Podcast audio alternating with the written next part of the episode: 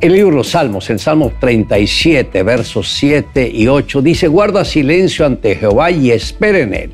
No te alteres con motivo del que prospera en su camino. Deja la ira y desecha el enojo. Hoy me gustaría tratar sobre el tema cuidando nuestras palabras.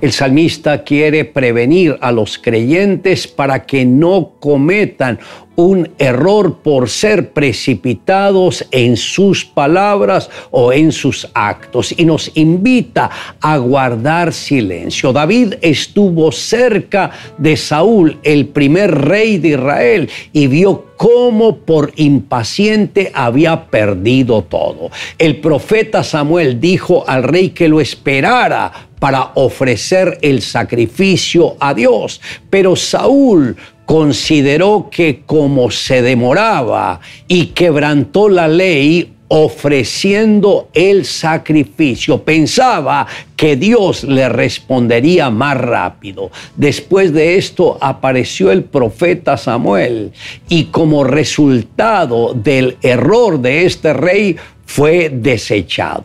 Perdió el reino, perdió su familia y perdió su salvación. Guardar silencio ante Dios es aprender a esperar su tiempo.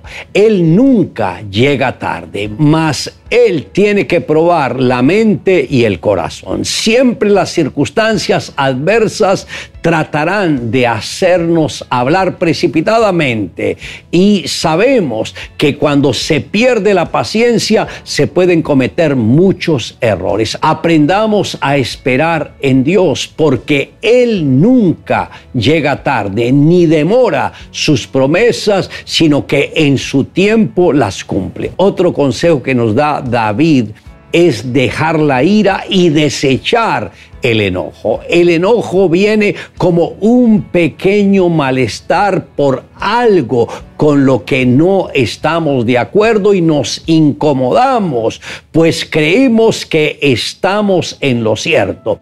El apóstol Pablo dijo, no se ponga el sol sobre vuestro enojo, ni deis lugar al diablo. Este está en Efesios capítulo 4, verso 26. Da a entender que el enojo no debe consentirse ni por un solo día en el corazón, pues no es estático. Y si no se desecha, este empezará a causar trastornos en cada vida. Cuando la ira entra en el corazón del hombre, lo incita a pecar. Así da lugar al diablo. Pues las personas son incitadas a hacer lo malo y a vengarse por su propia cuenta. El propósito divino es que pasemos por el fuego y el agua para que seamos probados. Es necesario que cada persona que pasa por la prueba esté examinándose si está siendo respaldado por Dios o siendo maltratado por el enemigo. Lo que somos internamente se expresa por medio de nuestras palabras, nuestros pensamientos y también por nuestros actos.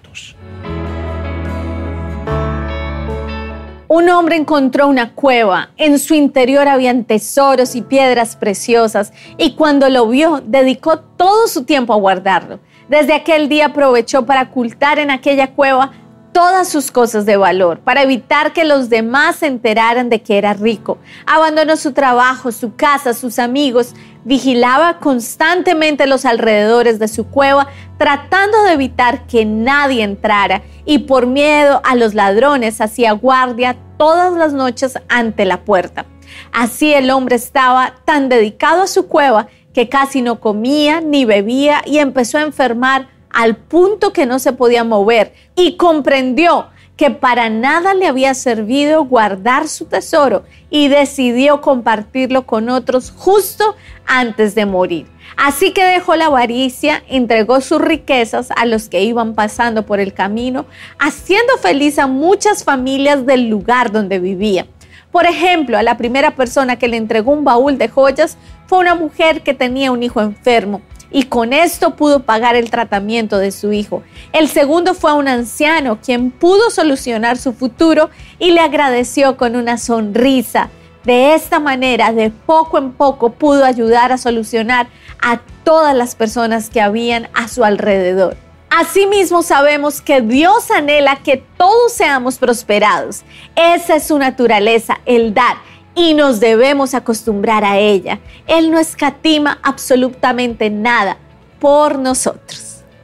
Ahora le invito a que me acompañe en la siguiente oración. Amado Dios, gracias porque tú mismo has tenido misericordia de nosotros, nos has tenido paciencia, aunque a veces nos enojamos, nos irritamos y tratamos de culparte sin tener una razón hacia ti, pero perdónanos Dios y ayúdanos a mantenernos fieles y firmes en tu palabra. Te amamos Dios en Cristo Jesús.